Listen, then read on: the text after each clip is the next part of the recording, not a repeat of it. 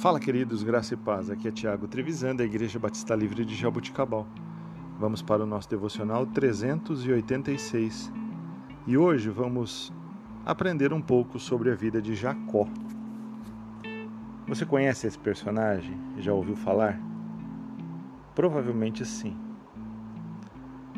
Se homens e mulheres se familiarizassem com a vida de Jacó, talvez obtivessem uma perspectiva melhor daquilo que de fato envolve uma vida com Deus, tanto em altos como em baixos.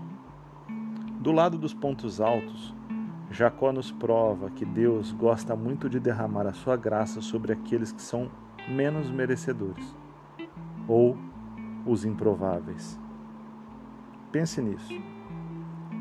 O Senhor escolheu um homem que era digno do nome lamentável que lhe fora dado. Jacó significa ele engana, para construir uma nação que chamaria de sua.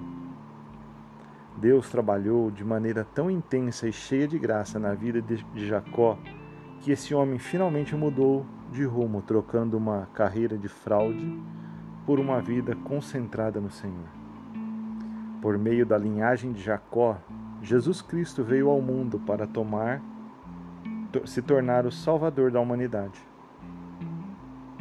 Do lado dos pontos baixos, Jacó nos mostra que os métodos que Deus usa para nos transformar em homens piedosos costumam causar tremenda dor. O Senhor demonstra por meio de Jacó que ele se importa muito mais em nos transformar em pessoas que se parecem com seu filho do que nos deixar confortáveis.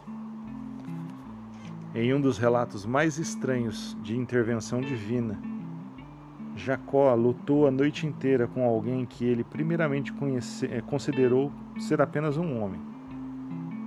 Perto do raiar do dia, esse homem tocou na articulação da coxa de Jacó, de forma que ele deslocou a coxa, deixando-o manco.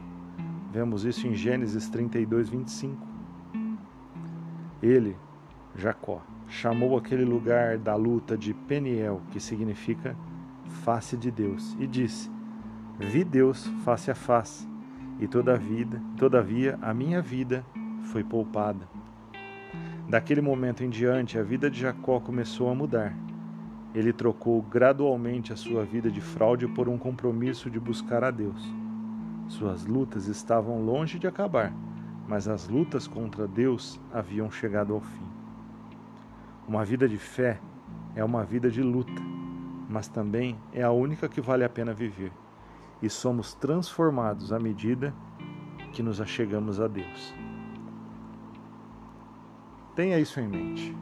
Utilize o exemplo desse personagem para ter a sua vida transformada. Deus abençoe o seu dia. Em nome de Jesus.